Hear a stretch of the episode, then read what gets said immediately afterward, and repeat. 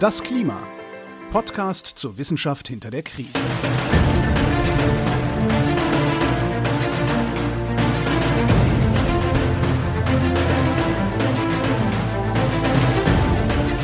Hier ist das Klima, der Podcast zur Wissenschaft hinter der Krise. Wir lesen den aktuellen Bericht des Weltklimarats und erklären den aktuellen Stand der Klimaforschung jeden Montag mit Claudia Frick und Florian Freistetter. Hallo. Hallo. Wir sind immer noch dabei, aber nicht mehr lange, bald sind wir durch. Wir sind bei Kapitel 12 des dritten Teils und schauen davor noch auf Kapitel 11. Und in Kapitel 11 haben wir, wenn ich mich noch erinnere, über die Industrie gesprochen. Ja. Die Industrie, die diverseste Dinge macht und baut und konstruiert und wir haben uns überlegt, wie kann man diesen Sektor klimafreundlich machen. Das klingt ja sehr schwer, da wird ja wahnsinnig viel Energie verbraucht, da wird wahnsinnig viel äh, Ressourcen werden eingesetzt, es werden Rohstoffe benutzt, was genau das gleiche bedeutet wie der Satz zuvor. Aber ich muss mich in meinem Kopf dran erinnern und schwafel deswegen ein bisschen vor mich hin, bis mir wieder einfällt, um was es ging in diesem Bericht, nämlich zum Beispiel um Stahlherstellung und die Frage, wie kann man Stahlherstellung CO2-neutral machen. Und überraschenderweise geht das mit Methoden, die noch nicht komplett zu Ende entwickelt sind, aber es gibt Methoden, wie man das machen kann und es gibt vor allem schon existierende Methoden, wie man die ganze Stahlherstellung auf jeden Fall deutlich klimafreundlicher machen kann. Es gibt Methoden, wie man die chemische Industrie klimafreundlicher machen kann, die Zementherstellung. Also äh, es geht alles. Wie so oft haben wir das schon festgestellt. Man kann sehr viel machen, aber man macht's nicht. Das ist so die Konklusion, die wir dann schon wieder gesehen haben, dass es auch hier an diversen äh, politischen Vorgaben, politischen Kontrollen und so weiter fehlt, dass die Industrie wirklich das tun könnte, was sie tatsächlich tun kann, nämlich klimaneutral produzieren und einen großen Teil der CO2-Emissionen aus unserem Emissionsbudget rausnehmen. Das wäre möglich, wenn man sich anstrengt. Und wie das genau geht, haben wir in der letzten Folge erzählt. Und jetzt kommt irgendwas, was sehr abstrakt klingt in Kapitel 12. ja, das, das stimmt. Wir reden über sektorenübergreifende Perspektiven. Das klingt so wie irgendwas bei der Konferenz, wo ich dann denke, ach, da gehe ich jetzt einen Kaffee trinken. Oh ja, ja, sowas, das, wie, klingt ein bisschen wie so ein Buch in der, in der Physik, das da einfach nur Advances in Physics heißt. Weiß einfach nicht, was drinsteckt. Aber das finde ich spannend, Advances in Physics, das klingt prinzipiell interessant, aber. Ich weiß ja gar nicht, was drinsteckt. Physik ja, eh. Groß, naja. Aber da sind so die Fortschritte in der Physik, aber da cross-sektorale Perspektiven, das klingt so nach, nach irgendwie so Business-Bullshit, das wo alles sein kann. Ja, wird es vermutlich ja. nicht sein. Wahrscheinlich ist auch was Interessantes drin in dem Kapitel. Ja, ja, es ist auch was Interessantes drin. Ich muss, muss so lachen. Also man kann ja entweder nur weinen oder lachen, aber ich musste so lachen, weil du, du hast völlig recht. Ich habe beim Lesen waren da viele Sachen einfach drin, weil es, es geht ja darum, über alle Sektoren gleichermaßen zu sprechen. Und da war eben ganz, ganz viel drin, worüber wir schon gesprochen haben. Mhm. Und ähm, ich habe jetzt versucht, immer so die Teilaspekte rauszunehmen, bei denen ich entweder, weil wir beim ersten Mal drüber gesprochen haben, nicht ganz verstanden habe bis zum Ende, wie es äh, wie es funktioniert oder was, wo doch die, die neuen Informationen drin stecken. Und da bin ich so ein bisschen hängen geblieben und ja, es geht tatsächlich auch um Geld. Ach, Geld, Geld ist gut. Es geht immer, es geht immer ein bisschen um Geld. Immer. Das stimmt vor allem für Klimaabmilderungsmaßnahmen. Ja. Äh, sektorenübergreifende Perspektiven, da kann man verschiedene Dinge drunter verstehen und sie verstehen auch verschiedene Dinge darunter. Ne? Also das sind Minderungsmaßnahmen oder Abmilderungsmaßnahmen, die quasi in mehr als einem Sektor eingesetzt werden. Also Abmilderungsmaßnahmen, die du nicht einem bestimmten Sektor alleine zuordnen kannst, ne? wie ähm, Kohlenstoffbindung aus der Luft, ne? also dass wir negative Emissionen haben wollen und quasi CO2 aus der Luft entziehen, das kannst du ja keinem Sektor zuordnen. Genau, wir hatten das, wenn das so was ähnliches ist, auch im letzten Kapitel, wo wir darüber gesprochen haben, dass zum Beispiel die Industrie und die chemische Industrie sich auch mit äh, Wohnbau und Städteplanung zusammentun muss, weil dann kann ich die Industrie irgendwie clustern und die Abwärme der Industrie für Heizung von Wohngebäuden verwenden und äh, so weiter. Das ist dann auch sektorenübergreifend.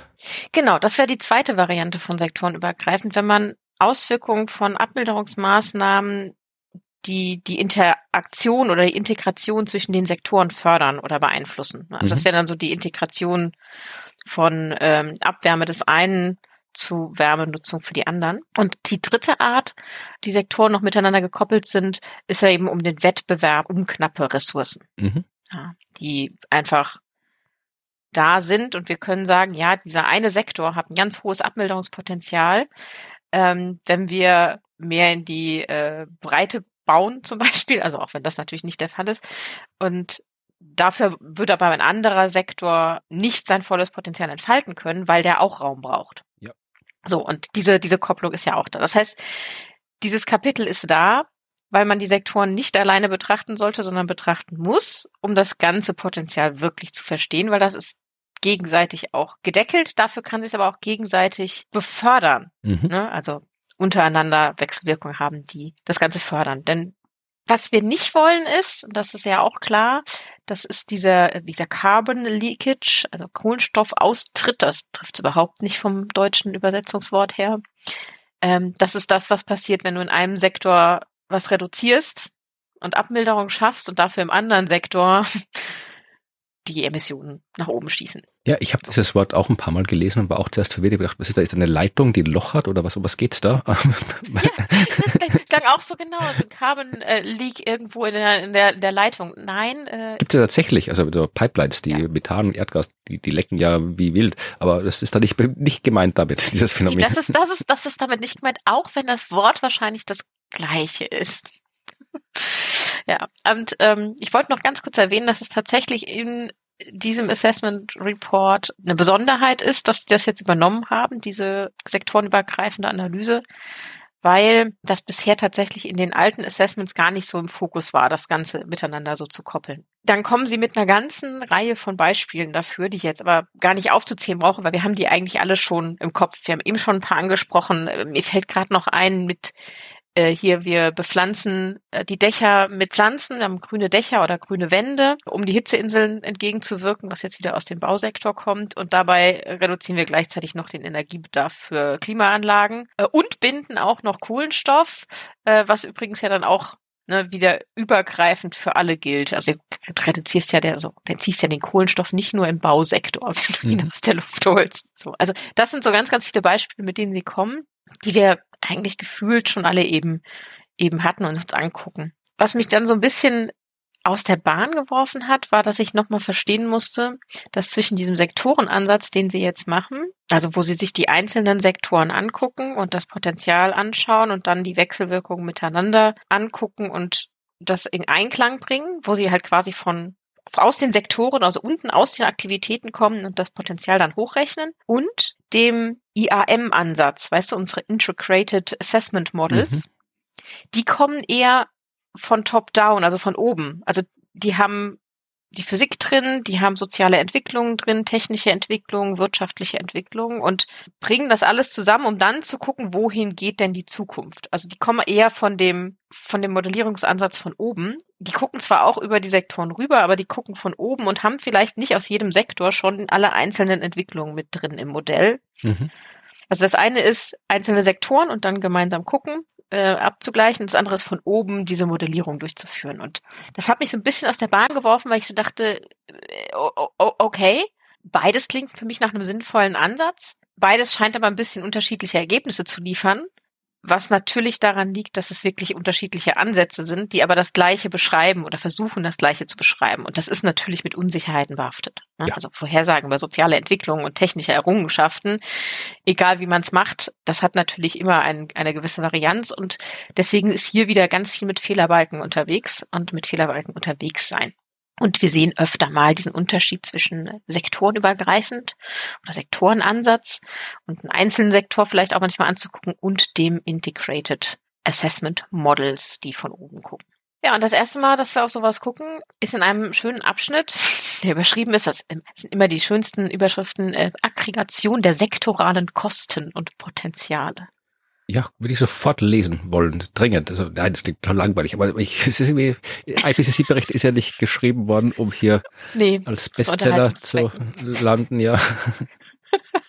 Das wäre es, wenn, wenn der, wenn der IPCC-Bericht wie so ein Bestseller-Roman geschrieben wäre, mit so Story-Arcs und ja, so Side-Quests und mit Charakteren. Äh, der könnte man sicherlich machen. Also äh, wäre vermutlich ein großer Aufwand, aber es gibt sicherlich Leute, die das können. Ja, wenn man da genug Kompetenzen hat im Schreiben von ja. Literatur. Ich Macht doch die Länge nichts aus, weil wenn man irgendwie seit 50 Jahren irgendwie Perry Roden schreiben kann, dann kriegt man auch irgendwie 10.000 Seiten IPCC-Roman. Ja, und dann wird er verfilmt. Oh Gott, okay. Es gibt sowas ähnliches, ein gutes Buch. Ah, echt? Ja, also eine gute Serie, die im Wesentlichen so ist. Capital Code heißt die Serie, ist von Kim Stanley Robinson, der ja schon einiges zum Klima geschrieben hat, unter anderem das äh, sehr, sehr empfehlenswerte Buch äh, Das Ministerium für die Zukunft. Das haben wir auch in unserer Bücherfolge schon besprochen, eigentlich eines der besten äh, fiktiven Werke über Klimakrise, Klimawandel. Und er hat davor, das liest sich so ein bisschen wie die wie die Recherche zu das Ministerium für die Zukunft. Es sind drei Bücher. Das heißt, das erste heißt 40 Signs of Rain, das zweite 50 Degrees Below und das letzte 60 Days and Counting äh, ist äh, von 2004, 2005 und 2007 nicht auf Deutsch übersetzt worden. Ah. Und äh, ja, handelt im Prinzip so von KlimaforscherInnen, die probieren da irgendwie hier ihre, machen ihre Arbeit und man sieht auch ganz viel von der Arbeit. Das ist wirklich sehr, sehr detailliert. Also Sitzungen bei der amerikanischen äh, National Science Foundation, wie sie überlegen, wer jetzt welche Forschungsgelder bekommt und so. Also das, was wirklich so beinharter trockener wissenschaftlicher Alltag ist, aber trotzdem spannend beschrieben dort. Und dann geht halt wirklich so Klimakrisen, Auswirkungen, irgendwelche Projekte zur Abmilderung, also eh im Prinzip all das, was auch im Bericht vorkommt, aber eben in äh, drei Romanen mit allen politischen drumherum, die nötig sind, wenn du da jetzt irgendwie wissenschaftliche Beraterin des Präsidenten wirst, was eine von den Hauptdarstellerinnen dann wird und so. Also das wäre so eine, eine bisschen freie Interpretation, wenn man so will, des IPCC-Romans als nahe Zukunftsroman. Also kann ich empfehlen, wer es noch irgendwie findet, ich weiß nicht, ob es so elektronisch als E-Book auf jeden Fall noch erhältlich, gedruckt, weiß ich nicht und auf Deutsch oder gar nicht, aber Kim Stanley Robinson, die Capital Code Reihe. Vielleicht gibt es das noch in irgendeiner Bibliothek. Ja. okay. Ja, aber ich habe wieder abgelenkt. Also. Ah, es ist ja nicht schlecht, sich ab und an von diesem Bericht abzulenken. Ja. Aber wir müssen wieder mit über Kosten ja, reden. Genau. Sie, Sie packen auch vor Ihre vor Ihr Kostenkapitel gleich so ein Disclaimer. Finde ich sehr gut, ähm, wo Sie direkt schreiben, dass es nicht beabsichtigt ist von Ihnen und von diesem Kapitel und dem Ansatz, dass man ein sehr hohes Maß an mhm. Genauigkeit für die einzelnen Technologiekosten oder Technologiepotenziale liefert, sondern dass man versucht, die relative Bedeutung zu erfassen. Also ja. auf globaler Ebene die Frage anzugehen, wo, in welchem Bereich können wir mit niedrigen, mittelhohen oder sehr hohen Kosten etwas reißen. Mhm. Also wo können wir Geld drauf werfen, damit sich etwas verbessert und wie viel sollte es ungefähr sein und wo, in welcher Preisspanne erreichen wir das meiste? Ja. Das fassen sie quasi so ein bisschen äh, zusammen und da muss man sich dann erst nochmal überlegen, dass man natürlich, wenn man jetzt, also sie machen das jetzt so in einzelnen Sektoren zum Beispiel, also so Energieversorgung äh, und wieder Industrie natürlich, dass sie da natürlich wieder Referenzszenarien zugrunde legen. Also mhm. wir, wir, reden ja davon, wo ist das Einsparpotenzial, das Minderungspotenzial, da muss man natürlich irgendwie mit, mit, mit der Referenz begegnen. Man guckt natürlich, welche Treibhausgasemissionen werden reduziert, Vergleich zu einem Referenzszenario. Wir haben ja viele. Und das ist auch so ein bisschen der Punkt. Also es gibt viele und nicht alle in der Literatur vergleichen gegen dieselbe Referenz, also mhm. gegen die Referenz, die sagt, wir machen weiter wie bisher, oder die Referenz, wir halten uns zumindest an die Vorgaben vom Pariser Klimaabkommen. Mhm. Also das ist so ein bisschen unterschiedlich, wo sie dann immer gucken und damit jonglieren müssen, wie gehen sie damit um, dass die Referenzszenarien ein bisschen unterschiedlich sind. Aber im Prinzip funktioniert es eben so, dass sie das vergleichen und gucken, was ist die Summe aus den verringerten Emissionen oder möglichen verstärkten Senken. Ne, also natürliche Senken, die man vielleicht verstärkt. Dann, ach, dann, dann kommen sie mit, also mit Arten von Potenzialen, da haben sie mich ein bisschen abgehängt. Aber nichtsdestotrotz ist das natürlich wichtig. Also es gibt natürlich ein technisches Potenzial, über das haben wir schon viel geredet. Also neue Verfügbarkeit von Technologien, die aber natürlich trotz allem Grenzen haben. Wirtschaftliches Potenzial, da kommt auch so Sachen rein wie gesellschaftlicher Nutzen äh, versus gesellschaftliche Kosten. Ähm, also das ist so ein bisschen eine Mischung aus beidem, was wir uns jetzt angucken. Ne? Also spielt beides rein. Mhm. Ja, und dann kann man sich so ein bisschen anschauen, so wer reduziert denn denn jetzt was und wie viel? Und dafür möchte ich gerne noch einmal die Zahlen ins Gedächtnis rufen. Also was müssen wir eigentlich reduzieren? Also ich, ich, also ich vergesse die Zahlen immer wieder. Ich weiß nicht, wie es dir da geht, aber ich die Zahlen, ich lese sie, ja. sie sind hoch, aber ich vergesse sie. Und die Gesamtemissionen unter den Referenzszenarien, die es so gibt, die so im Jahr 2030 da sind, also wie viel ähm, im Jahr 2030 emittieren wir eigentlich so in unseren schönen Referenzszenarien, die liegt bei 60 Gigatonnen CO2-Äquivalent. Ja, und das ist noch deutlich mehr als jetzt, glaube ich, oder? Obwohl, genau. das ist immer schwierig. Ich verwechsel dann oft immer, immer hier CO2 und CO2-Äquivalent. Das sind ja unter, unterschiedliche ja. Zahlen. Also ich glaube, momentan sind wir so bei um die 36 Tonnen CO2, glaube ich, ist es nicht äquivalent. Nee, genau, da hm. kommt, ich glaube, es ist, es ist ein bisschen, es ist schon noch mehr, hm. aber es ist nicht von 36 auf 60. Ja. Und die 60 sind natürlich auch wieder nur der Mittel, der mittlere Wert. Also die Spanne ist natürlich wieder größer zwischen diesen Referenzszenarien. Ich glaube, so, warte, 54, genau, 54 bis 68 mhm. Gigatonnen CO2-Äquivalent. Kommt wieder drauf an, welches Referenzszenario man sich so anlegt. Und da gibt's natürlich immer Fehlerbalken. Also 60 müssen wir wegkriegen. Ja. Gigatonnen pro, pro Jahr. Ähm, und dann äh, haben sie da eine Menge an Tabellen, kann ich dir sagen. Richtig, eine, eine unfassbar lange, große, viele Tabellen. Und wo sie die einzelnen Optionen pro Sektor auflisten und gucken aus der Literatur, was, welches Minderungspotenzial hat das bei welcher Kostenhöhe und die ist super unübersichtlich, muss ich sagen. Ich war so super erschlagen. Also wer sich das anschauen will, der darf da gerne äh, Tabelle 12.3, Seite 17 bis 23. Ach so, ja. Ach, das ist ja, ich dachte, das wäre noch hier, ich bin da einfach drüber gescrollt. Ja, mach das, ja. lass das, lass das. Nein, also wirklich, ich, das ist spannend und, und da sind Details drin, aber das ist ich fand das sehr, sehr verwirrend, weil du auch nicht genau weißt, wo kommt da jetzt was her und dann sind da die Preisspannen drin und ich würde sagen, wir, wir machen lieber mal den den Blick auf den, auf die einzelnen Sektoren, also bevor wir da in die ganzen kleineren Details reingehen, lieber mal auf die Sektoren gucken. Deswegen gehen wir zur Abbildung 12.1. Mhm. Da sind wir schon auf Seite 29 dieses okay. Berichts übrigens. Ach, da ist sie. Und da haben wir eine Aggregation, wie das der Überschrift des Kapitels ja schon ist, also eine Summe über die einzelnen Optionen in einem Sektor. Also mhm. wir haben da neun Sektoren, neun kleine Kacheln.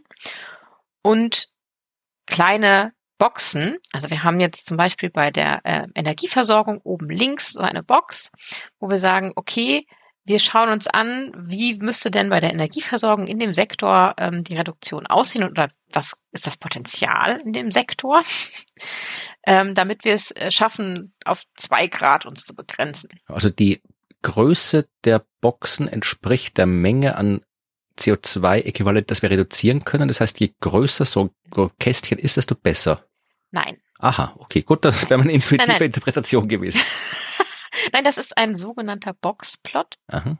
Ähm, das das ist, ist ein bisschen was anderes. Also gehen wir mal in diese eine Abbildung rein. Also Energieversorgung. Mhm. Und wir haben auf der ähm, X-Achse unten haben wir die Preisspannen. Genau, ja. Also was die Tonne CO2 kostet. Genau, also die Reduktion ja. der Tonne CO2. Ne? Nicht, was die CO2 pusten, reinpusten kostet, sondern was es uns kosten würde, die rauszulassen.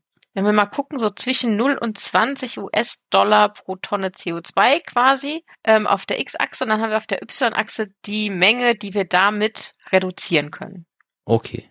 Und das ist in Rot einmal das, was über die, für den Sektor einzeln berechnet wurde aus, dem, aus der Sektorenperspektive und einmal das, was diese übergeordneten Modelle sagen, diese Integrated Assessment Models, das ist in Blau. Und der Balken oder die, der Balken in der Mitte oder der dicke Balken gibt an, was das so im Mittel etwa ist. Und die Box drumherum gibt die, die Fehlerspanne an, also gibt die Unsicherheit an, in der es schwanken kann. Also wir sehen jetzt, äh, für einen Preis von 0 bis 20 Dollar pro Tonne mhm. können wir im Energiesektor 7 Milliarden Tonnen loswerden.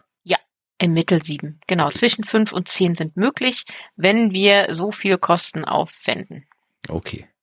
So, und jetzt sieht man genau im Energiesektor, was, was da so speziell ist, wenn man mehr Geld drauf wirft. Also sagt, wir, wir, wir werfen mehr Geld rein, dann können wir tatsächlich mehr reduzieren. So, also wir werfen dann die Kosten äh, zwischen 20 und 50 äh, rein und dann sehen wir, es steigt. Ne? Dann sind wir im Mittel schon bei neun, würde ich mhm. sagen. Neun Gigatonnen äh, CO2-Äquivalent pro Jahr. Und je mehr wir reinwerfen, umso mehr wird's. Also bei 500 bis äh, 50 bis 100 äh, Dollar, dann sind wir schon bei über 10, so bei ungefähr 11 bis 12. Und dann, wenn man noch mal mehr drauf wirft, 100 bis 200, das ist die höchste Spanne, dann sind wir so ungefähr bei ja, obwohl da sind wir, glaube ich, erst bei 12,5. Also da steigt es nicht mehr so viel. Ne? Mhm. Also, Und da sieht man hier kann man immer mehr Geld reinwerfen und es reduziert sich immer weiter. Das sieht bei anderen Sektoren jetzt nicht ganz so aus. Ne? Also wenn du ähm, das Panel für Transport anguckst, das ist oben rechts. Ja. Da kann man äh, was reinwerfen und da sieht man, dass tatsächlich der Sektorenansatz ein Stückchen, ein deutlich Stückchen höher liegt als der, als der Modellansatz von oben. Ähm, deswegen lass uns mal kurz auf die, auf die Sektoren gucken, also das, was tatsächlich aus der Sektorenberechnung kommt. Und da sehen wir, dass da kaum ein Anstieg ist von dem, was wir an reduzieren können, wenn wir mehr Geld drauf werfen. Mhm. Ja, nur wahrscheinlich, weil ich weiß nicht, woran das liegt. Äh, ist das erklärt? Nee, äh, das ist tatsächlich nicht im Detail erklärt. Also man kann sich die einzelnen ähm, möglichen Maßnahmen natürlich angucken, dann in der Tabelle und kann mal schauen, was passiert denn da.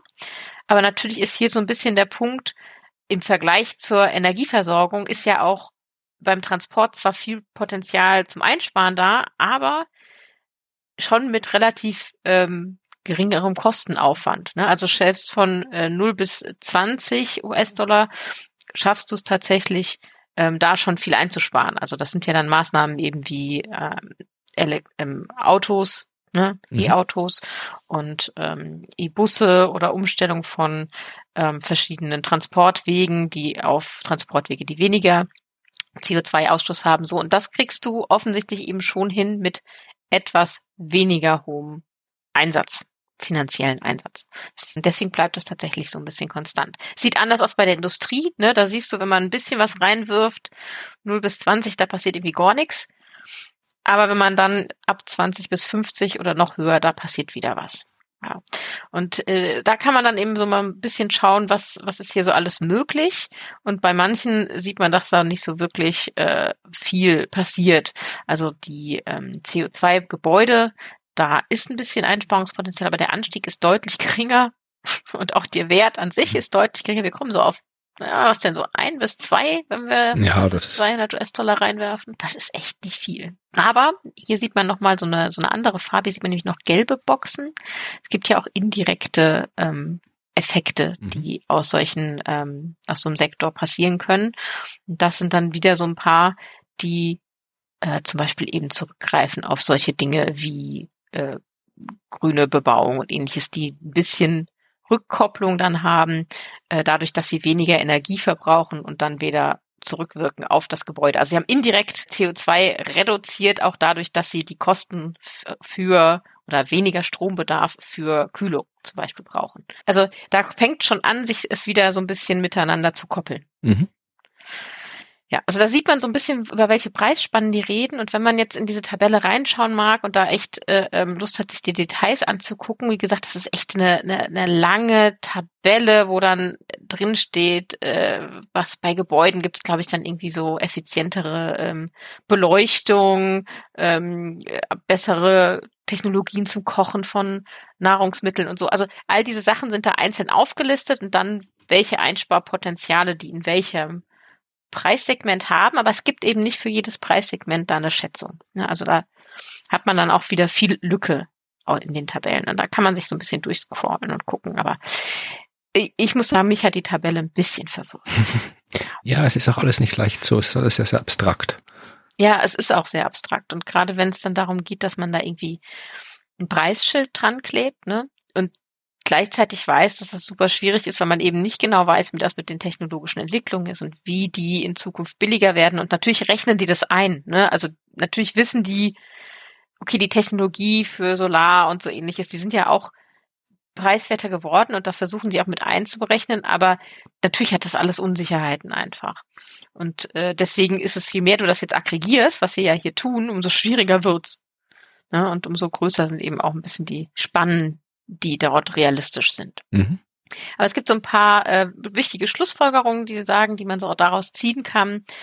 Grundsätzlich, dass es eine Vielzahl von Optionen gibt pro Sektor, in denen ähm, da was machbar ist. Also es gibt nicht nur in jedem in, in Sektoren eine oder zwei Optionen, sondern in jedem ist viel. Das haben wir auch schon so. regelmäßig festgestellt. Man kann genau. immer viel machen, man macht es halt noch nicht, aber dass man viel machen kann, das haben wir schon oft genug festgestellt, ja. Genau. Ähm, in jedem Sektor gibt es auf jeden Fall ähm, Zusammenspiel der ganzen Optionen sehr viel Minderungspotenzial. In manchen natürlich ein bisschen weniger, aber bezogen auf die Gesamtmenge, die emittiert wird pro Sektor, ist da jeweils viel Milderungs, äh, Abmilderungspotenzial. Wobei die, das ist so die dritte Schlussfolgerung, es gibt wenige große Optionen, mhm. Aber sehr viele kleine.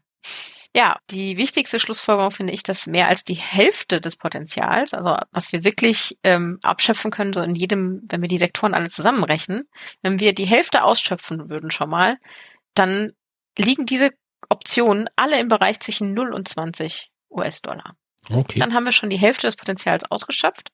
Und wenn wir dann in den Sektoren, die eben so einen starken Anstieg haben mit den Kosten, ne, also wo mehr Geld investieren tatsächlich auch viel mehr bringt, da mehr Geld investieren, dann äh, sind wir auf einem auf einem deutlich besseren Weg. Kleiner Downer zum Schluss. das Gesamtpotenzial. Also wenn man alles da reinwirft und sagt, okay, wir machen aber nichts, was jetzt über 100 US-Dollar ist. Also wir lassen mal den ganz hohen Preisigen weg, weil das ist wirklich dann zu teuer gesellschaftlich gesehen, wenn man das mal sagt. Dann schaffen wir es auf eine Reduktion von 38 Gigatonnen CO2-Äquivalent pro Jahr. Okay. Und 38 sind nicht 60. Ja, das kann ich als äh, studierter Astronom bestätigen. Ich habe alle Mathematikgrundlagen Vorlesungen absolviert und kann bestätigen, dass das stimmt. Ja, so und ähm, das heißt, da ist zwar viel Potenzial da, ähm, aber das reicht eben nicht. Ja. So, Punkt. Und jetzt kommen dann eben die Sachen ins Spiel, die sektorenübergreifend stattfinden. Also was kann, man kann ja eben Dinge tun, um das Potenzial noch zu erhöhen und da bieten sich jetzt eben die Sektoren ähm, Grenzen nicht mehr für an, sondern man reißt die jetzt ein und guckt, was ist denn da so drüber möglich. Mhm. Und Jetzt müssen wir mal wieder über das sprechen, über das wir schon öfter gesprochen haben, aber ich möchte jetzt nochmal betonen, ich habe mich jetzt nochmal im Detail damit beschäftigt und denke, wir sollten das auch nochmal tun. Und zwar sind das die Techniken, um negative Emissionen zu erreichen, also Carbon Dioxide Removal, CDR. Mhm. Sagen wir eigentlich CDR oder sagen wir CDR? Ach, ich glaube, ich sagen, was wir Lust haben. Also. Alles gut. Finde ich gut. Ich, wahrscheinlich wechsle ich einfach. Bitte. War wieder zwischendrin. CDR sagen, wenn du Französisch reden willst. CDR. Okay. Ich, keine Ahnung, ich kann, ich hatte Französisch Leistungskurs, sagt das war niemandem. Wollen wir es wahrscheinlich umdrehen. Die haben ja alle Abkürzungen umgedreht. Da müsste ein RDC heißen. Ah, Reduction de Carbon. Irgendwas, ja. Ah, okay. Oh Gott, ich werde das nachher noch googeln. Genau, also das ist ja so, das ist ja wieder so ein Ding, da steckt ja eine Million Sachen drin. Ne? Also das ist ja nicht eine Technologie, das sind ja ganz, ganz viele Technologien, Praktiken, Ansätze, Ideen, wo das geht. Wir reden aber immer davon, dass wir CO2 aus der Atmosphäre rausholen wollen. So, mhm. egal wie, wir wollen das binden, ähm, möglichst dauerhaft. Entweder geologisch in Steinen oder äh, im, im, im Boden irgendwie terrestrisch oder im Ozean, wo auch immer. Wir möchten das gerne speichern. Äh, weil wir das einfach müssen. Wir haben gesehen, es reicht nicht, 38 sind nicht 60. Ja. Und die meisten dieser Methoden haben wir ja schon ausführlich besprochen. Also wir haben schon sehr viel über BECS gesprochen, also B-E-C-C-S, diese ähm, Kohlenstoffabspeicherung äh, ähm, bei der Erzeugung von Bioenergie, ne, also wo das aneinander gekoppelt ist. Diese Themen zum Beispiel, die haben wir einfach schon ganz stark. Und da, da ich habe da nur gelesen, ja, das haben wir in Kapitel 6, das hatten wir in Kapitel 7. Und das ist natürlich der, die Natur dieses Kapitels. Das meiste hatten wir schon. Ja. So, aber an anderen St Stellen ähm, des Berichts behandelte Sachen wollte ich jetzt nicht im Detail angucken, sondern die angucken und da haben sie dann auch nochmal gesagt, welche jetzt tatsächlich noch nicht im Detail gesprochen wurden. Und dann musste ich tatsächlich überlegen, ob wir doch schon mal über DAX gesprochen haben. DAX. D-A-C-C-S. Achso, ich dachte jetzt irgendwie die Börsenkurse oder das Tier, aber Nein. keins von beiden. Okay. Nein, okay. Ja, also da sind so ein paar Sachen, die sind noch nicht besprochen worden. Und die können wir uns tatsächlich einfach anschauen und ein bisschen ins Detail gehen. So, dafür Schauen wir jetzt mal auf die Abbildung 1 in der Cross-Chapter-Box 8. Ach ja, da steht ja auch DAX und BEX. BEX hatten wir und DAX hatten wir dann. Wir nicht, ne? Also, ja, wir haben es mal erwähnt, so Direct ja. Air Carbon Capture and Storage, also CO2 genau. aus der Luft raus. Wir haben, glaube ich, ab und zu mal erwähnt, dass das etwas ist, über das gesprochen wird, aber im Detail haben wir da überhaupt noch nicht drüber gesprochen. Nee. Ich kann mich dran erinnern, dass wir in der, einer der ersten Abbildungen in diesem ähm, Abschnitt, äh, in dieser Working Group, diese Abbildung hatten, wo so ein kleine Direct Air Carbon Capture Abbild und so ein so ein Icon ja. zu sehen war, das irgendwo stand. und, und mystisch das CO2. Naja, gut, also was ihr seht in dieser Abbildung ist so eine Schemazeichnung, unten äh, Erdboden, links so mit Bäumen und Häusern und äh, Agrar, dann kommt irgendwie so Wirtschaft in der Mitte und äh, ein Bagger Genau. Ein bisschen weiter rechts und dann kommt der Ozean. Ja, ein Schiff, das irgendwelche schwarzen Brocken ins Meer schmeißt. Er ist total vertraut. Ich mag auch den Bagger, der einfach ja. so schwarze Krümel in, unter den ja. Boden, Boden buddelt. Und Direkt neben gigantischen Blumen. Oh Gott. oh Gott, auf das Verhältnis zwischen der Blume und dem Traktor habe ich auch nicht geachtet. Oh, schön. Da ist der Traktor, der Bagger ist so groß wie die Seerosen. Genau. Ja, also das sieht man so jetzt von links nach rechts, das ist so die Schemazeichnung. Und ähm, dann hat man oben, ganz oben, die verschiedenen Kohlenstoffspeicherungsmethoden oder nee, Kohlenstoffabfangmethoden, Capture, ja. Carbon Capture Methods. Ähm, und die sind da aufgelistet und mit einer Farbe unterlegt. Also sie sind so in Kästchen und die sind mit Farben unterlegt. Und ganz hell bedeutet biologische äh, Methoden, um das rauszuziehen, das CO2 aus der Luft.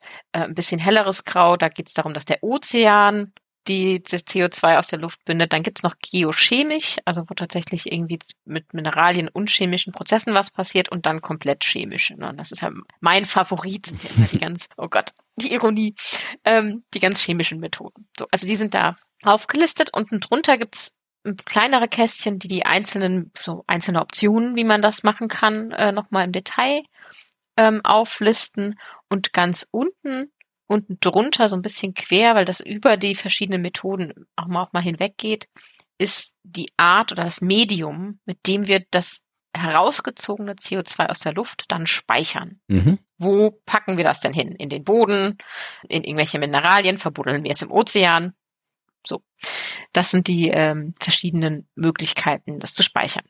Und da äh, kann man jetzt bis ins äh, Tiefste einsteigen und sich diese ganzen ähm, äh, Sachen anschauen. Das Erste, was an der Abbildung auf jeden Fall auffallen sollte, ist, dass wir hier ausschließlich von Methoden reden, die durch den Menschen veranlasst sind. Ja. Ja. Also zu Carbon Capture zählt nicht dazu, dass tatsächlich Baumvegetation, die einfach schon da ist, CO2 aus der Luft entfernt. Das ist ja schön, aber die sind in den Referenzszenarien schon mit drin. So. Also alles, was natürlich ist und schon da ist, wird nicht mit einberechnet, sondern wir gucken uns hier nur Sachen an, die wir on top tun können. Ja, was wir ja, extra andere, machen. Genau, was wir extra machen. Und wo der Mensch etwas extra macht. Ja, also jetzt zum Beispiel CO2-Düngung von Pflanzen, dadurch, dass wir CO2 in die Luft pusten, das zählt nicht. Mhm. Weil dafür müssen wir immer noch CO2 in die Luft pusten, auch wenn dann die Pflanzen besser wachsen, die dann ein bisschen mehr CO2 aufnehmen können. Nein, nein, nein. Hm. Das ist es nicht. So, dann kann man so durchgehen. Also die meisten haben wir schon. Also ganz links haben wir äh, Aufforstung oder ähm, generell Wiederaufforstung. Also wenn wir tatsächlich das, was wir abgeholzt haben, wieder pflanzen äh, oder verbessertes Baumanagement. Wenn wir das machen, dann können wir tatsächlich da ähm, CO2 binden. Das ist eine Land, auf dem Land passierende biologische Methode CO2 rauszuholen. Da muss man sich natürlich überlegen, ähm, dass man durchaus auch das CO2 dann irgendwie äh, speichern muss und will. Also da habe ich so gedacht, so viel CO2 speichern, wenn der Baum doch da steht, aber ähm, natürlich kann der Baum auch wieder abbrennen, das hatten wir ja auch, und auch dadurch wird ja wieder etwas freigesetzt. Ähm, und hier kommen dann so Sachen, wie man kann natürlich auch ähm, grundsätzlich da, dazu übergehen, zum Beispiel Holz als Baumaterial zu verwenden, anstatt Zement, was ja, mhm. wie wir letztes Mal gehört haben, sehr viele Nachteile auch haben kann, dass man da eben Holz für nutzt. Und dann ist natürlich auch das CO2 erstmal gebunden, also im Gebäude beim Bau. Ja, wie lange das Gebäude halt steht. Genau, solange wie das Gebäude steht. Der Zeitraum, der ist übrigens unten auch nochmal zu sehen. Also unten die Storage-Medien, also die Speichermedien, sind auch nochmal farblich eingefärbt. Ganz hell, eher so Dekaden bis äh, ja, Jahrhunderte, dann ähm, Jahrhunderte bis Jahrtausende in einem Gelb und dann Orange, also Zehntausende Jahre oder länger. Also ich habe mal irgendwo, ich erinnere mich jetzt gerade von so einer äh, Direct Air Carbon Capture Firma gelesen. Da gibt es ja jede Menge so mhm. Startups, mhm. wo man nicht genau weiß, ja. was machen die, machen die überhaupt irgendwas, machen die in Zukunft irgendwas Relevantes, aber so taucht immer wieder mal in den Medien auf, hier ist wieder die tolle Firma, die baut jetzt hier Dinge hin und dann kommt da CO2 aus der Luft raus und so. Und einmal habe ich gelesen, dass die dann halt dieses CO2 sind ja Firmen und Firmen wollen meistens Geld verdienen und die nutzen dann das CO2, das sie rausholen aus der Luft wieder weiter und eine der Anwendungen waren äh, Getränke, also dass, dass du halt diese Kohlensäure in den kohlensäurehaltigen Getränken dann mit dem CO2 machst, dass du der Luft rausholst. Aber mhm. da bist du dann ja bei Speicherzeiten von, weiß ich nicht, fünf Minuten oder sowas. Wenn man das dann wieder gedruckt und rausholt, dann stimmt. hilft das ja auch nicht wirklich was. Nee, das stimmt. Das, äh, das, das hilft nicht so wirklich. Nee. Ich habe mhm. gerade darüber nachgedacht, man CO2 speichern in den CO2-Kartuschen mhm. für, ähm, für, für gewisse Geräte, in die man diese CO2 in die Getränke bringt. Also man kann ja auch die Kartuschen lagern. Ja, ja. Können wir so Kartuschenlager aufmachen? Speichern hier CO2. Nein, ja. das, dafür braucht man dann auch wieder Metall. Nein, das ist nicht gut. Ja, was haben wir noch an Land? Wir haben ja also die Bindung von Kohlenstoff in, im, im Boden oder in ähm, ja den obersten Bodenschichten quasi, also zum Beispiel eben durch ähm, Wiesen und Weiden, alles was irgendwie den Kohlenstoff im Boden bindet, aber mhm. jetzt nicht in Gebäuden oder sowas. Ja, das gibt's auch. Dann etwas, von dem ich jetzt noch nicht so wirklich gehört hatte, das aber auch nicht im Detail da beschrieben wurde, ist, dass es äh, Biocar. Mhm. Ich dachte, was ist Biocar? Das ist mit Kohle oder sowas, oder? Pflanzenkohle. Ja, genau. Also das ist das, was man in Minecraft macht, wenn man Holz in den Ofen wirft. Das ist jetzt auch wieder so ein Nerdkram. Genau, man macht Pflanzenkohle. Es gibt mhm. richtige Kohle und Pflanzenkohle. Da kann man natürlich, wenn man die herstellt, auch äh, CO2 dann irgendwie binden, offensichtlich. Das kann man quasi nutzen, um damit etwas zu machen. Da sieht man, dass das jetzt so ein bisschen überlappt. Also Biocar ist bei dem Speichermedium in der Vegetation oder im Boden mhm. ähm, hat aber Überlappung bei den verschiedenen Implementierungsmethoden mit der Bioenergie, also mit BECS, also wo wir Bioenergie haben und gleichzeitig das ähm, CO2 direkt speichern. Also der, die Methoden passen, überlagern sich, also sowas wie ähm, ähm, dass man äh, die Überreste von ähm, Ackerbau, also die tatsächlich biologischen Überreste nutzt und damit etwas macht. Und dann kann man zum Beispiel eben, das kann man sowohl in Pflanzenkohle umwandeln als auch bei der Bioenergie einsetzen. Ja. So. Aber bei, der, bei BEX, also bei der Bioenergie, speichern wir das ja in geologischen Formationen, also in Gestein tatsächlich und wollen da das CO2 speichern und das ist ja etwas, was sehr, sehr langfristig gedacht ist. Ja, und dann äh, kommen wir eben zu DAX. und äh, DAX ist die schöne Abkürzung für, warte, ähm, also DAC steht für Direct Air Capture, das hatten wir schon, und das CS eben für äh, Direct Air Carbon Capture and Storage. Genau. Aber DAX steht für Direct Air Capture und DAX dann für Direct Air Carbon Capture and Storage. Also das C vorne dran, also die Cs vertauschen sich dann. Das hat mich ein bisschen verwirrt. Aber ich bin teilweise leicht zu verwirren. Ähm, bevor ich jetzt gleich das da nochmal ähm, einsteige, was DAX ist ähm, und was äh, die nächste Option ist, weil die nächste Option heißt Enhanced Weathering, also verstärkte Verwitterung. Mhm. Und das sind so die zwei Sachen, auf die ich jetzt auf jeden Fall nochmal im Detail eingehen will. Wollte ich nur nochmal anmerken, dass diese ganzen Optionen nicht separat zu denken sind, also die können ja parallel laufen, ne, die können parallel existieren, dass sie aber je nachdem natürlich auch hier sektorenmäßig, also auch, wenn das jetzt keine Sektoren an sich sind, dass die aber auch hier miteinander sich äh, in Konkurrenz treten. Ne? Also Speicherung geologischen Formationen, wenn das jetzt alles für BECS genutzt wird, dann kann das, hat das natürlich Einfluss darauf, wie viel DAX speichern kann. Gott, was ja. für Abkürzungen.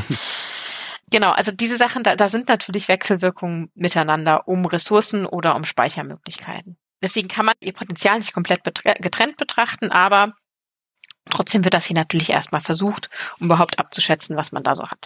Ja. Also, let's go to DAX. Mhm.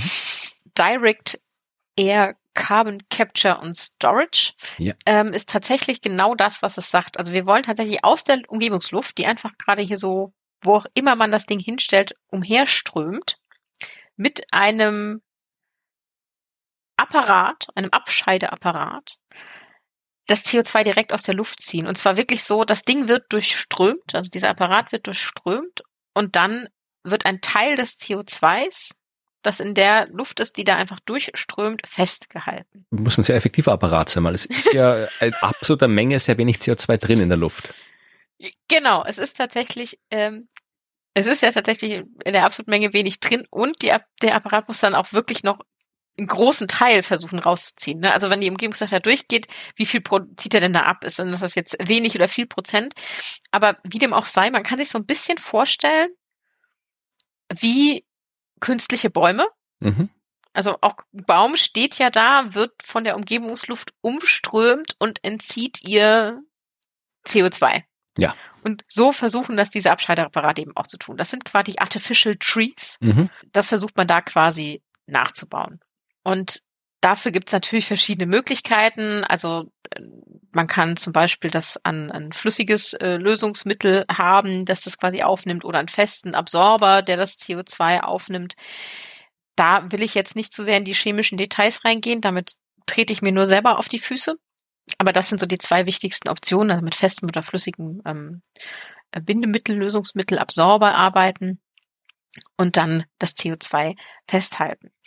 Ähm, was man dann mit dem CO2 macht, ne, äh, ist entweder es speichern, die Idee geologische Speicherung, also wirklich äh, in Gesteinsformationen das hineinzupressen und dort zu lassen, oder das CO2 als Rohstoff zu nutzen, also für die Chemieindustrie oder für die Herstellung CO2-neutraler Brennstoffe, in, neutralerer, sag ich mal. genau, also das sind die beiden Optionen, Kommt jetzt natürlich darauf an, was man genau damit machen will, aber ich glaube, wenn wir ganz viel CO2 aus der Atmosphäre rausziehen, irgendwann haben wir auch nicht mehr, also da ist mehr Rohstoff da, als wir brauchen. So, mhm. ähm, deswegen ist die Abspeicherung eben sehr, sehr, sehr wichtig. Es ist tatsächlich so, dass da drin steht und das, also mir war das auch vorher schon bewusst, dass das ein, ein wichtiges Thema ist, aber da steht wirklich drin, es gilt als das viel, als die vielversprechendste Klimaschutztechnologie, wenn es um den Entzug von CO2 aus der Atmosphäre. Achso, okay, gut. Mit der Einschränkung Nein. verstehe ich es noch. Ansonsten hätte es mich gewundert, wenn das genau. das Nein, Beste ist, was wir hätten, dann hätte ich mich gewundert. Nein, das nicht. Das ist ja sowieso so ein Punkt, also ein sehr, sehr wichtiger Punkt bei allem, worüber wir jetzt hier reden. Ne? Also, und ich hatte da erst neulich eine schöne Diskussion drüber. Das Entziehen von CO2 aus der Atmosphäre ist nur ein On-Top. Ja. Es kann nicht alle anderen Abmilderungsmaßnahmen oder generell Abmilderungsmaßnahmen ersetzen. So funktioniert das nicht. Das äh, ist nicht möglich. Also wir müssen trotzdem weiter kurzfristig äh, sofort absenken, was mhm. geht. Wir können mit diesen CDA-Methoden höchstens die Restemissionen ausgleichen, also von zum Beispiel sehr schwer umstellbaren Sektoren oder wo das eben sehr, sehr teuer ist, wie ja. wir eben auch gesehen haben. Ähm, und langfristig brauchen wir es auch, um langfristig auf Negativwerte zu kommen. Aber kein Ersatz. Wir müssen das andere auf jeden Fall mitmachen. Und trotzdem ist es wichtig und finde ich spannend, sich diese Ansätze jetzt mal anzugucken, weil da setzen ja ganz viele drauf. Ne? Da sagen ja ganz viele, ach, wir bekommen doch hier unsere Methoden und äh, das ist eine von denen, bei denen ganz gerne gesagt wird, die ist so vielversprechend, damit lösen wir doch ja. quasi alle Probleme. Ja, aber nein, dem ist nicht so. Direkt der nächste Satz im Bericht ist, es ist kein Ersatz für schnelle Klimaschutzmaßnahmen in der Gegenwart. Kannst du halt sagen, es ist egal, was wir treiben, wir stellen uns einfach immer mehr von den Dingern hin, die halt den Quatsch wieder aus der Atmosphäre raussaugen und dann irgendwo ja. wegtun. Ja, aber nein. ja, und vor allem es ist es ist tatsächlich, es ist ja auch noch, darüber reden wir auch noch, es ist ja auch noch nicht einsatzbereit in großer Skala und kann jetzt sofort funktionieren und wir müssen bis 2030, ich gucke nochmal auf die Uhr, das sind noch so mh, mm, nicht viele Jahre, also ja, sieben. Bisschen, ja, bisschen äh, dauert's noch, ja. Sieben bis acht, da ähm, müssen wir schon äh, runter sein und bis dahin ist das alles nicht in dem Maßstab da, wie wir es brauchen. Wir müssen natürlich bei dieser DAX, das sind Riesenapparate. Also wirklich große Apparate, die sehr viel Energie brauchen. Also um CO2 aus der Atmosphäre rauszukriegen, müssen wir Energie in diese Anlagen reinstecken. Also jetzt kommt wieder der Energiesektor zum Tragen. Da müssen wir natürlich darauf achten, dass die negativen Emissionen nur dann funktionieren, wenn wir da jetzt nicht Strom reinstecken, der aus Braunkohle kommt. So. Also die Schaffung der negativen Emissionen durch diese Anlagen ist davon abhängig, dass wir kohlenstofffreie Energiequellen dafür auf, wenden und aufwenden können. Ja, und das ist wirklich ein richtig hoher Energieverbrauch, der da passiert.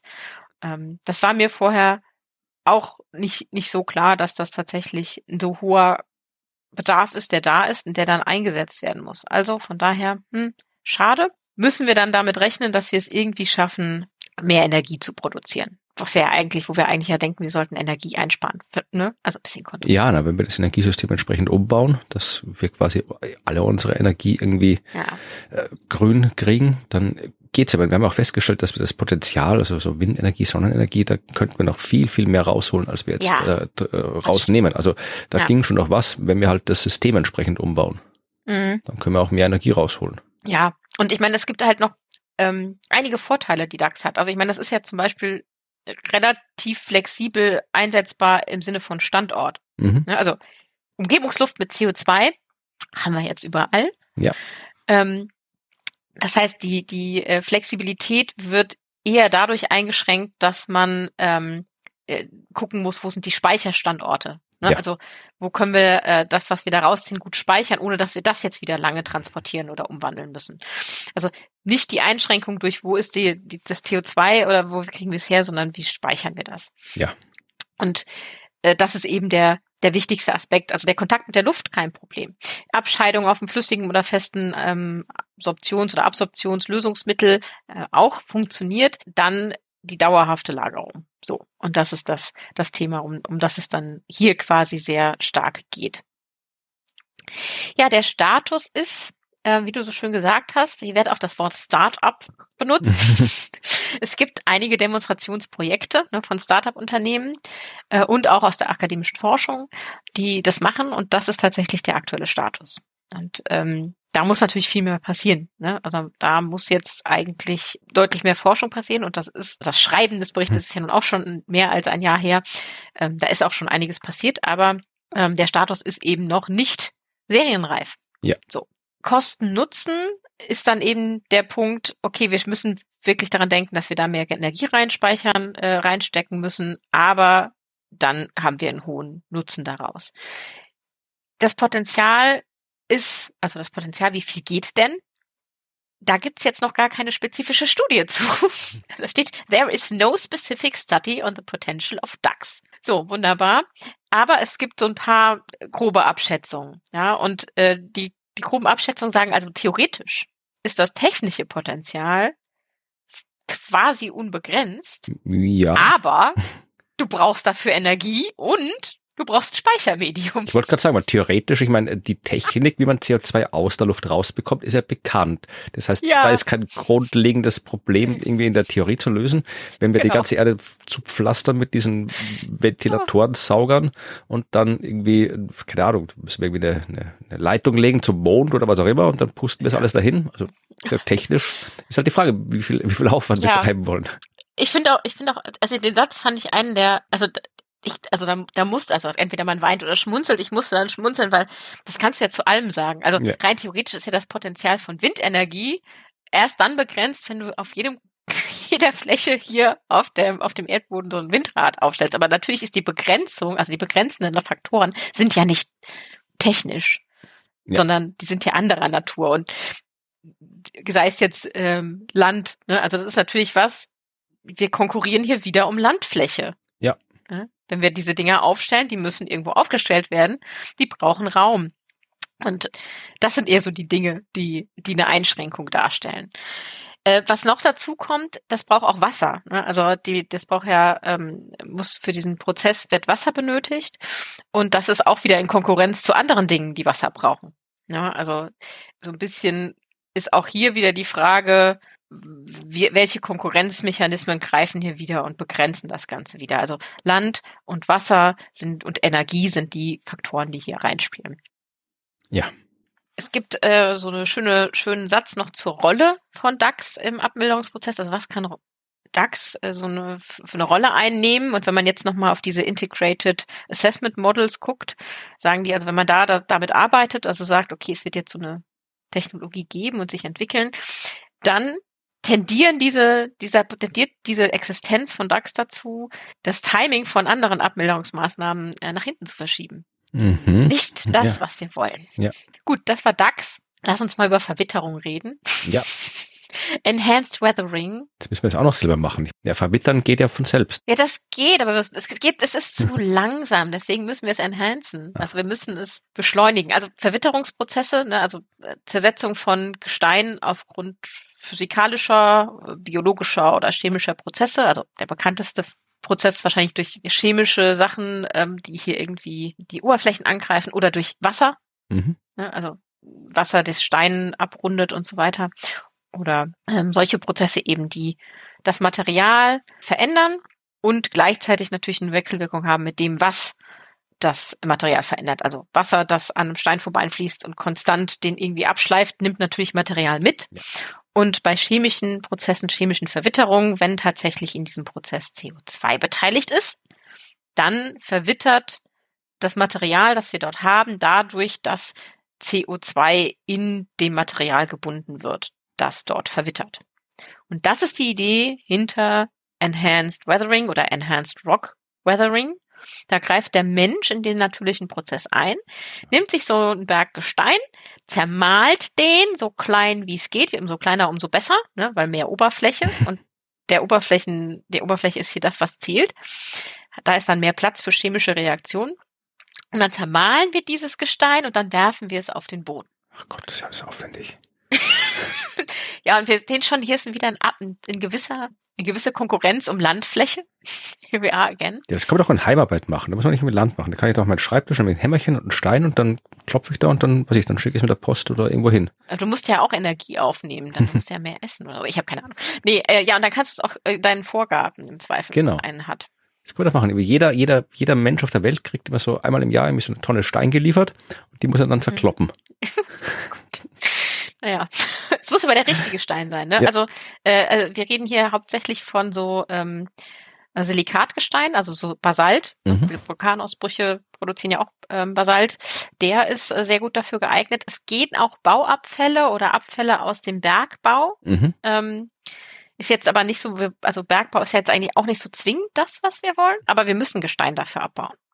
Ja. Auch wieder etwas, was die Landnutzung und unsere Nutzung generell einzahlt. Also was wir machen, ne, also verstärkte Verwitterung kriegen wir hin durch, wir bauen Mater Mineralien, Gesteine ab. Bitte natürlich auch mit Energie, die CO2 neutral ist.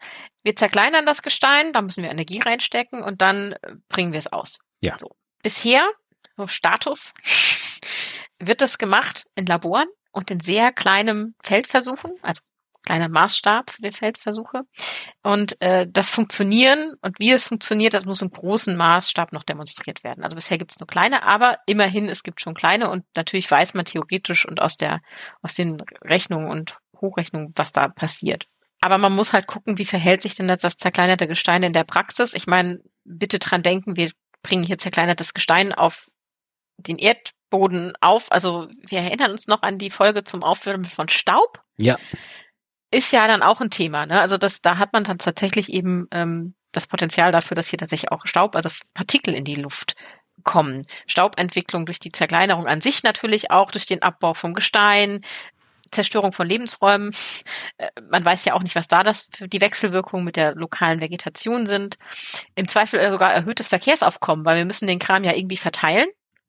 Und den Einfluss auf die lokale Wasserqualität auch noch nicht genau untersucht. Ja, alles, so, also, alles nicht so prickelnd. Genau, also muss man halt erstmal gucken. Also die Idee ist schon ziemlich, ziemlich gut, also die, die, das Konzept, die Theorie dahinter, da ist auch viel möglich.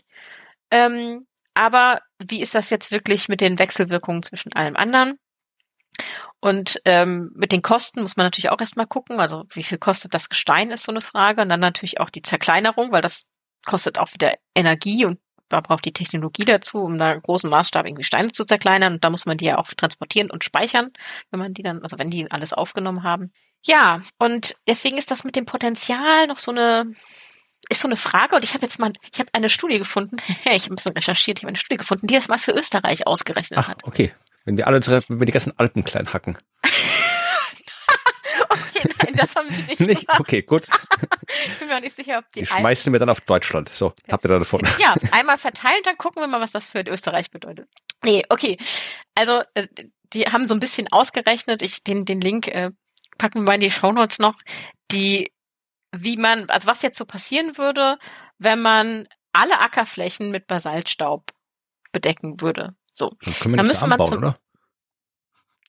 Ja, vielleicht, also da muss man die Wechselwirkung haben sie jetzt Okay, gut. Es ging ja nur ums Potenzial. Ja. Also alle Ackerflächen mal mit Basaltstaub versorgen, so. Und da musste man als erstes mal fünf Prozent des österreichischen Strombedarfs für das Zermahlen des mhm. Gesteins mhm. aufwenden. Das ist schon, schon ordentlich, was? Ja, ach Gott. Ja, und für diese fünf Prozent, die wir Energie reinstecken, die, die ihr ganz habt da in Österreich, da könnt ihr es gerade mal schaffen, zwei Prozent eurer CO2-Emissionen einzusparen. Ja, war immerhin. Ja, also. Nein, ich, naja, klar, es, ist irgendwie, es, gibt, es gibt effektivere äh, Methoden, die wir verwenden können. Und das Potenzial ist auch durchaus höher in, in anderen Ländern. Also in tropischen Ländern zum Beispiel, sagen Sie, da ist das Potenzial dann doch ähm, deutlich, äh, deutlich höher. Also da kann man mal sagen, okay, lassen wir mal, lassen wir das mal stehen. Österreich sollte vielleicht noch mal auf was anderes setzen, aber in anderen Ländern ist das durchaus eine Möglichkeit. Ich meine, es hat ja auch einen Zusatznutzen. Also es ist jetzt nicht so, dass da jetzt die, die Pflanzen zwingend ein Problem haben. Also es kann tatsächlich sogar dazu führen, dass das Pflanzenwachstum sich äh, steigert, mhm. also weil der pH-Wert sich irgendwie passend verändert oder die Mineralversorgung sich verbessert.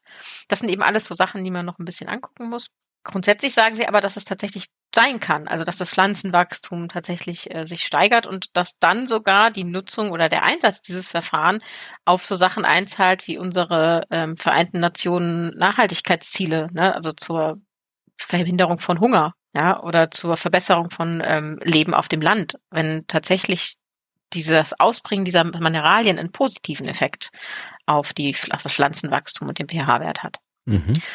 Also könnte auch ein Co-Benefit sein. Okay. Ja, also die Ziel, es gibt aber viele andere Konflikte, also Luftqualität ist, glaube ich, das, das äh, krasseste, wobei sie dann sagen, da, da musste ich dann wieder so meine Stirn runzeln. Äh, man kann natürlich die Sache mit der Luftqualität ein bisschen einfangen, teilweise dadurch, dass man einfach alles mit Wasser besprüht. Mhm. Das ist jetzt so eine, ich weiß nicht, das, das kenne ich noch aus, aus Innenstädten, dass sie dann irgendwie Wasser sprühen, damit der Feinstaub sich absetzt. Machen sie auch, wenn irgendwie Bauarbeiten sind oder irgendwie Haus abgerissen ja. wird oder irgendwie sowas. Aber da musst du natürlich auch wieder Wasser einsetzen, ne? Und weißt, lässt das durch die Mineralien laufen und ich weiß nicht genau, was das bedeutet. Also ist so ein bisschen schwierig und ähm, der größte Zielkonflikt ist eben tatsächlich, dass man, also das ist bei je nach Rechnung tatsächlich so ist, wenn man das großflächig einsetzt, dann hat man bis zu sechs Prozent des weltweiten Energie- oder Strombedarfs, der dafür eingesetzt werden muss. So. Und das ist dann auch wieder so eine Frage, will man das investieren? Aber auf jeden Fall gibt es dafür jetzt erste Zahlen, aber es werden sich wahrscheinlich mit der Zeit noch mehr Zahlen finden, um das ein bisschen genauer zu beziffern. Bisher gibt es übrigens nicht so viele Studien, die tatsächlich das Potenzial von Enhanced Weathering mit einbeziehen. Da ist also noch Forschung, Forschungsbedarf. Gut, äh, ich, was ganz, wenn man noch so weitergeht in der Abbildung, wir sind übrigens immer noch in Abbildung 1 von First Chapter Box 8, da gibt's hier noch ähm, Sachen wie Feuchtgebiete oder Torf und Moore, so Peatland, die natürlich auch CO2 binden. Dann gibt es aber auch Sachen, die jetzt, und jetzt gehen wir so über die Schwelle hinweg, äh, mit dem Ozean zu tun haben. Mhm. Also ozeanbasierte Methoden. Wir wissen ja da, der Ozean an sich speichert schon den Löwenanteil von CO2, den wir hier so produzieren und generell. Deswegen spielt er da eh eine große Rolle. Und es gibt auch verschiedene Ansätze, Methoden, um CO2 rauszuholen, aus der, die eben über den Ozean funktionieren. Die guckt man sich halt sehr gerne an, weil die unter anderem sehr hohe Zeitskalen einfach haben. Also die Ozeanzirkulation hat ja viel längere Zeitskala als die Atmosphäre. Und wenn man da jetzt irgendwie zusätzlichen anthropogenen Kohlenstoff reinwirft, dann ist der für mehrere Jahrhunderte im Ozean gespeichert und wenn man jetzt die Konzentration von gelöstem äh, Wasserstoff in der Tiefsee erhöht äh, oder den Kohlenstoff vorübergehend vergräbt, was was passiert denn da so? Das sind so die Fragen und Möglichkeiten, die man da hat. Und da gibt's gibt's einiges. Also wir haben hier drei Sachen. Wir haben, ich, ich gehe mal von rechts nach links, die Ocean Fertilization. Mhm. Also mit Absicht Mineralien einbringen. Das macht man gerne mit Eisen, also Eisendüngung von Oberflächenwasser zum Beispiel. Ähm, das heißt, man bringt da mit Absicht Mineralien rein, um das Wachstum der Pflanzen oder des Phytoplanktons genauer ne, zu verstärken. Das hatten wir an irgendeiner Stelle auch schon mal. Ja, wir haben ein paar Mal schon über diese Themen gesprochen. Genau. Und das ist natürlich auch eine Methode, um dann, wenn da mehr Phytoplankton wächst, CO2 aus der Atmosphäre zu holen. Gleichzeitig natürlich auch hat man so den, den äh, Co-Benefit, dass natürlich das irgendwie gut für die, den Fischbestand ist, ne? also mehr Fische, mehr, mehr Lebensmittel, ähm, mehr Lebensmittel für Fische, mehr Futter für Fische. genau, also das, das spielt da so ein bisschen mit rein. Der Status, da hat mich so ein bisschen, hat es mich so ein bisschen irritiert, weil die sagen, also die mögen technologisch machbar erscheinen und die Steigerung der Photosynthese und die CO2-Aufnahme auf dem Oberflächenwasser wird durch einige Feldexperimente, ja, und verschiedene, auf verschiedenen Meeresgebieten tatsächlich irgendwie auch bestätigt. Aber es besteht totale wissenschaftliche Unsicherheit noch über den Anteil des neu gebildeten organischen Kohlenstoffs, der dann tatsächlich, also der dann dort entsteht durch diese Phytoplankton, der dann tatsächlich auch in die Tiefsee gelangt und dann auch tatsächlich dort langlebig gespeichert wird und mhm. nicht schnell wieder freigegeben wird. Also es ist unsicher, wie lang die Speicherung eigentlich ist. Und äh, das ist hier so der Punkt, der doch so ein bisschen offen ist. Außerdem muss man natürlich auch bedenken, dass es durchaus dazu beitragen kann, dass wir wieder so ein bisschen Versauerung, Versäuerung kriegen. Versauerung, Versauerung, Versauerung, der Ozean wieder ähm, pH-Wertveränderungen hat. Ja, und es kann einen Einfluss natürlich auch auf so Produktion von äh, Stickstoff und Methan haben. Ja, mhm. Also was wir jetzt auch nicht so zwingend wollen, nee. gerade Methan. Ja, gut. Aber ist eine Methode eine Möglichkeit. Die nächste wäre ähm, die, die Ozeanalkalität, also unsere Versäuerung quasi ähm, entgegenzuwirken. Also eigentlich, da steht Ocean Alkalinity Enhancement. Also wir wollen eigentlich die Alkal Alkalität erhöhen. Also eigentlich ist das Gegenteil tun. Wir wollen, dass sie mehr Säure binden kann. Ja. Und da das machen wir, oder die Idee ist dahinter, dass eben tatsächlich natürliche Mineralien eingebracht werden, der entweder Strom aufwärts des Ozeans, also quasi im, im Flusslauf schon, der reingespült wird oder direkt in das Meerwasser. Und dann hat man dort eine bessere Möglichkeit, dass saure Sachen aufgenommen werden. Das steigert dann auch wieder die Möglichkeit, CO2 aufzunehmen. Und mhm. das kann man dann eben machen, indem man da irgendwie diese Mineralien einbringt. Es gibt ein paar kleine Laborexperimente, die das schon probiert haben und untersucht haben, aber das ist alles noch sehr am Anfang. Man ist sich auch nicht sicher, das ist beim Potenzial so ein bisschen schwierig, ob man es schafft und wie man es schafft, dass die, der Einfluss dann auch sich verteilt. Also dass da nicht ne, lokal nur irgendwie was passiert, sondern dass dann insgesamt der Ozean entsprechend sich verändert. Mhm. Ich finde, das ist alles schon so ein bisschen Richtung Geoengineering jetzt, also wie wir jetzt Dinge, ähm, Stoffe in unsere Atmosphäre einbringen wollen, ist das jetzt hier wirklich Einbringen von Stoffen in den Ozean ja. und in die Zirkulation. Das ist alles Geoengineering. Ja, ja. ja aber das finde ich schon hart, also weil du weißt wirklich nicht, also wie das, das mit den Strömungen verteilt, musst du alles noch berechnen und wie verteilt sich das und äh, wie sind dann die Einflüsse vielleicht hier und dann vielleicht am Ende der Zirkulation. Also das sind so, da kommen wieder ähm, Simulationen von Zirkulationen hinzu. Bei den anderen also das ist halt so im Wasser, ne? Also die Speicherung im Wasser. In Gesteinen sind die Zeitskalen ja andere und das bewegt sich nicht so schnell. Aber ist vielleicht auch nur mein, mein persönliches äh, Empfinden an der Stelle. Ja, und der letzte Punkt hier, blauer Kohlenstoff, das Management von blauem Kohlenstoff, Blue Carbon Management. Ähm, das ist dann tatsächlich so Kohlenstoffbindung im Zusammenhang mit ähm, der Vegetation in der Küstenzone. Mhm. Also so Gezeitensümpfe, Mangroven, Seegräser da haben wir ja auch schon viel drüber gesprochen. In dem Zusammenhang heißt das aber eben blauer Kohlenstoff und den Begriff hatte ich jetzt damit noch nicht so in Verbindung gebracht. Wir wissen natürlich, was hier die Vorteile sind.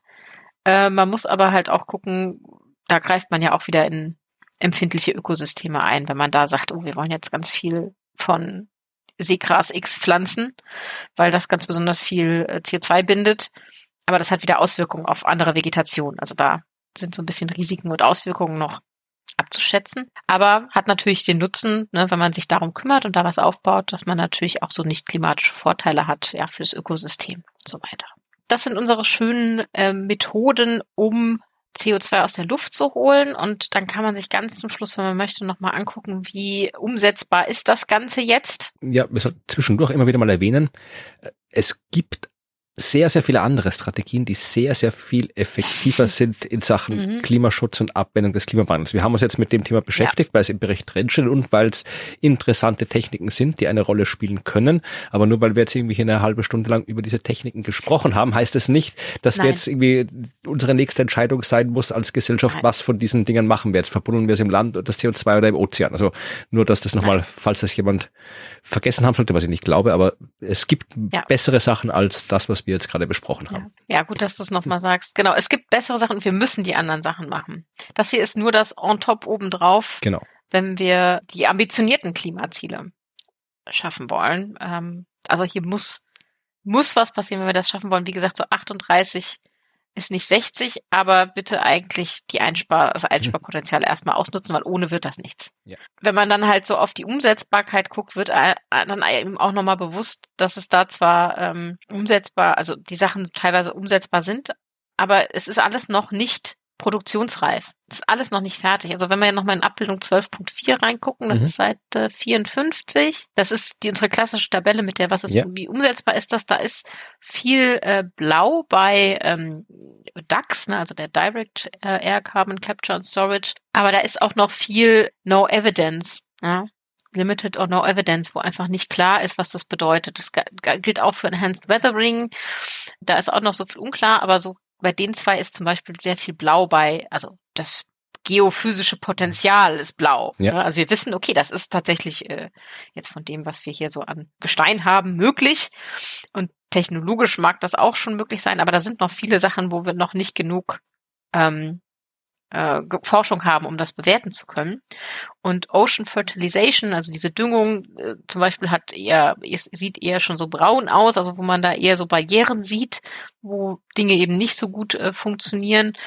Und ähm, Blue Carbon ist äh, eher blau, aber das hat natürlich, wie gesagt, auch jetzt nicht das höchste Potenzial und ist auch ein bisschen äh, schwierig in Sachen Biodiversität. Da muss man auch Fingerspitzengefühl aufweisen. Ja. Aber hier hat man nochmal so eine, wieder den Überblick über diese Umsetzbarkeit und über die, die, die Wechselwirkungen mit den ja, soziokulturellen, ökonomischen und technischen Gegebenheiten.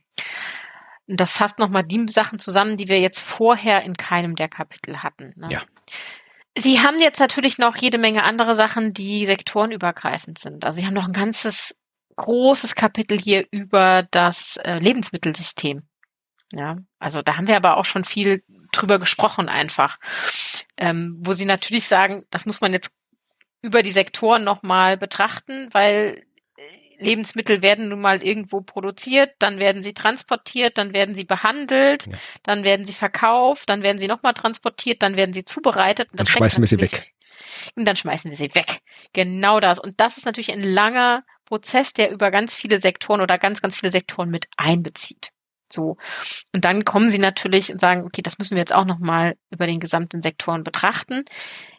Da steckte für mich jetzt aber nicht so viel Neues drin, was wir nicht auch schon besprochen hätten. Mhm. Also, ähm, dass natürlich irgendwie die, die Zubereitung von Konservierung und Konservierung von frischer Ware wichtig ist oder das Mahlen von Getreide äh, und das Herstellen von Backwaren, äh, dass das alles Energie kostet und äh, Transport, das ist uns irgendwie klar und dass wir lagern müssen und dass wir einen Vertrieb haben. Es steht da alles mit drin. Dann kommt noch mal, was auch crosssektoral zu betrachten ist und wichtig ist, sind die landbezogenen Auswirkungen, ne, also Konkurrenz um die Landnutzung und so weiter. Aber das ist uns ja klar. Das haben wir, glaube ich, immer mitdiskutiert und sie bringen es hier halt noch mal zusammen und fassen es nochmal zusammen. Und ich glaube, das ist wieder dieser Ansatz im Bericht, sich damit beschäftigen will, was sind jetzt die Dinge, die wirklich über die Sektoren gehen, schaut man nur in das Kapitel rein. Das heißt nicht, dass wir nicht in all den Sektorenkapiteln schon darüber gesprochen hätten. Genau. Ja, ja. Deswegen gehe ich da jetzt nicht ins Detail rein. Schön ist, dass Sie aber einen Abschnitt haben, gerade noch ähm, anzumerken, hier bei landbezogene Auswirkungen, einen Abschnitt zur Kernenergie auch wieder, ja, also zu äh, welche Risiken das mit sich bringt mit dem Bergbau und der Entsorgung. Ähm, und dem, äh, der Flächenverbrauch wäre aber relativ gering. Naja, also gut, so groß sind die Dinger ja nicht. Ein Einkaufszentrum genau. ist größer. Ja, schön ist natürlich, das größte Risiko für den Boden besteht darin, dass ein Atomunfall zu einer radioaktiven Verseuchung führt. Ja. Mhm. Gut, das lassen wir so stehen. Also da ist tatsächlich die Lebensmittelsystem und ähm, Landauswirkungen sind neben den ähm, Kohlenstoff aus der Luft Techniken, die Dinge, die man natürlich keinem Sektor zuordnen kann und wo die Sektoren ganz stark miteinander mhm. zusammenhängen. Ja. ja, und am Ende ist die Conclusion tatsächlich ein ganzer Abschnitt mit Research needed. Also hier wird Forschung benötigt. Äh, hatte ich jetzt auch schon länger nicht mehr, dass, dass ein Kapitel komplett damit endete. Also hier sind unsere X Punkte, zu denen unbedingt noch Forschung gemacht ja, werden muss. Warte auf die nächste Folge. nee, an den nächsten Bericht meinst du? Nee, die nächste Folge. Da erzähle so, ich auch was über, ja, das hört genauso auf das Kapitel. Ach, echt? Oh. Ja, also dann, äh, da ist hier echt viel, also die, die sagen in, gerade Forschung zur Interaktion zwischen den verschiedenen ähm, CDA-Methoden braucht man noch? Also was, wie hängen die übrigens noch zusammen? Ne? Also nicht nur einzeln, wie gut sind die, da braucht man auch Forschung, aber wie hängen die zusammen? Man braucht ganz dringend, das ist der zweite Punkt, Forschung dazu, wie das Framing ja. und die Kommunikation von Abmilderungsmaßnahmen wie das passiert und was für einen Einfluss das hat. Und wie du gerade gesagt hast, ich wollte noch mal dran erinnern, dass es nur eine Option, die noch gemacht, also es gibt anderes und Wichtigeres, was zu tun wäre. Genau das, also dieses Framing, dazu fehlt auch noch sehr viel Forschung. Was hat das für einen Einfluss und wie muss das passieren? Ähm, genau, und dann gibt's noch ganz große Lücke, sagen sie tatsächlich, über diese gesamten ähm, Dinge, die mit Finanzen zu tun haben. Ja, mhm. Also das ist aber auch natürlich klar, die Unsicherheiten sind da, aber es fehlt dann eben auch noch an Forschung überhaupt, das mal auszuloten. Ja, und die Sicherheiten, Unsicherheiten vielleicht ein bisschen einzugrenzen. Also das sind jetzt nur so ein paar Punkte, wo ich dachte, ja, das habe ich beim Lesen auch gemerkt, genau da muss man nochmal genauer hingucken. Da haben wir Lücken. Die sehen Sie auch und ähm, wir müssen auf den Bericht Nummer sieben warten. Nein, müssen wir natürlich nicht. Die Forschung wird vorher veröffentlicht. Und ich bin gespannt, was da jetzt passiert und habe da jetzt aber nicht weitergesucht. Ich habe nur nach einer Studie für Österreich gesucht, die ich dir erzählen kann. ja, das ist doch schön. ja. Ja, also das ja, ist, ist, ich habe das schon öfter gesehen und jetzt in dem nächsten Kapitel, über das wir sprechen, wir noch ganz besonders, dass äh, jetzt wir langsam zu den Themen kommen. Das sind auch Themen, glaube ich, die neu sind im sechsten Bericht. Mhm. Und da natürlich gibt es auch nicht so viel Forschung wie bei ja den physikalischen Voraussetzungen des Klimasystems, was wir seit im Prinzip seit über 100 Jahren erforschen. Ja, ja, absolut. Genau, das war das Kapitel zu den sektorenübergreifenden Perspektiven. Ja, das war dann, wie gesagt, trotz des eher abstrakten Titels dann doch recht interessant, aber so war es ja immer bis jetzt noch, weil mhm.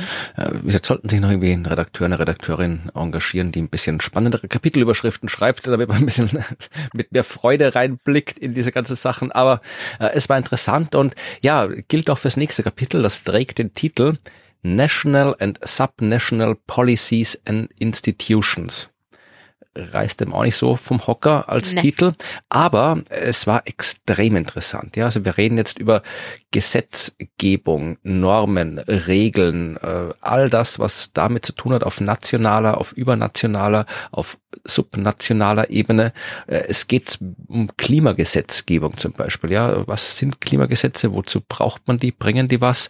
Es wird um ja Klimaklagen gehen. Es wird um Klimaaktivismus gehen. Äh, Medien in der Klimakrise, äh, CO2-Steuern, Emissionshandel. All das sind Dinge, die da jetzt mit runterfallen. Und das war, wie gesagt, erstaunlich interessant dafür, dass ich jetzt nicht so der Typ bin, der so auf äh, Jus und Gesetze oder Jura heißt das ja, glaube ich, auch in Deutschland. Ich vergesse das immer, äh, dass das unterschiedlich ist in Österreich und Deutschland. Die Gesetzesstudien, Jus und Jura, äh, reißt mir nicht vom Hocker, aber äh, war ein erstaunlich spannendes Kapitel und davon werden wir dann in der nächsten Folge ein bisschen mehr zu hören bekommen. Okay. Und bis es soweit ist, könnt ihr uns gerne noch euer Feedback zukommen lassen, eure Hinweise zukommen lassen, wenn ihr auch äh, Dinge äh, herausgefunden habt, nämlich aktuellen Forschungsarbeiten kennt, die wir nicht erwähnt haben, weil wir mit dem IPCC-Bericht so beschäftigt sind, äh, zu neuen Startups, die tolle Dinge machen, um CO2 aus der Luft rauszufiltern, oder ihr einfach uns sonst irgendwas sagen wollt, uns bei irgendwas korrigieren wollt, was auch immer ihr unseren Feedback geben wollt, tut das unter der E-Mail-Adresse podcast.dasklima.fm oder auf der Homepage dasklima.fm. Da gibt's zu jeder Folge einen Beitrag. In diesem Beitrag findet ihr alle Abbildungen, die wir besprochen haben, mit weiterführenden Links, zum Beispiel zu der Studie, die Claudia erwähnt hat, über Enhanced Weathering in Österreich. All das findet ihr in den Show und unter den Show könnt ihr auch Kommentare abgeben, wenn ihr das wollt. Ihr könnt uns auch bewerten auf den diversen Podcast-Plattformen. Ihr könnt uns abonnieren und so weiter und so fort, was man so macht mit Podcasts. Das freut uns. Ihr könnt anderen Menschen von diesem Podcast erzählen. Ihr könnt, wenn ihr das ganz dringend wollt, uns auch was spenden für diesen Podcast, weil der Podcast wird von niemandem bezahlt, finanziert, unterstützt, außer von der Hörerschaft. Und wenn ihr wollt, findet ihr in unseren Shownotes auch einen Link, wo ihr uns was zukommen lassen wollt, wenn ihr wollt. Äh, das Einzige, was wir von euch wollen, ist, dass ihr uns wieder zuhört, damit sich unsere ganze Arbeit auch lohnt. Das heißt, wenn ihr nächste Woche mit dabei seid bei der Besprechung von Kapitel 13 in Folge 71 unseres Podcasts, dann würden wir uns freuen. Und bis dahin verabschieden wir uns und sagen Tschüss. Tschüss.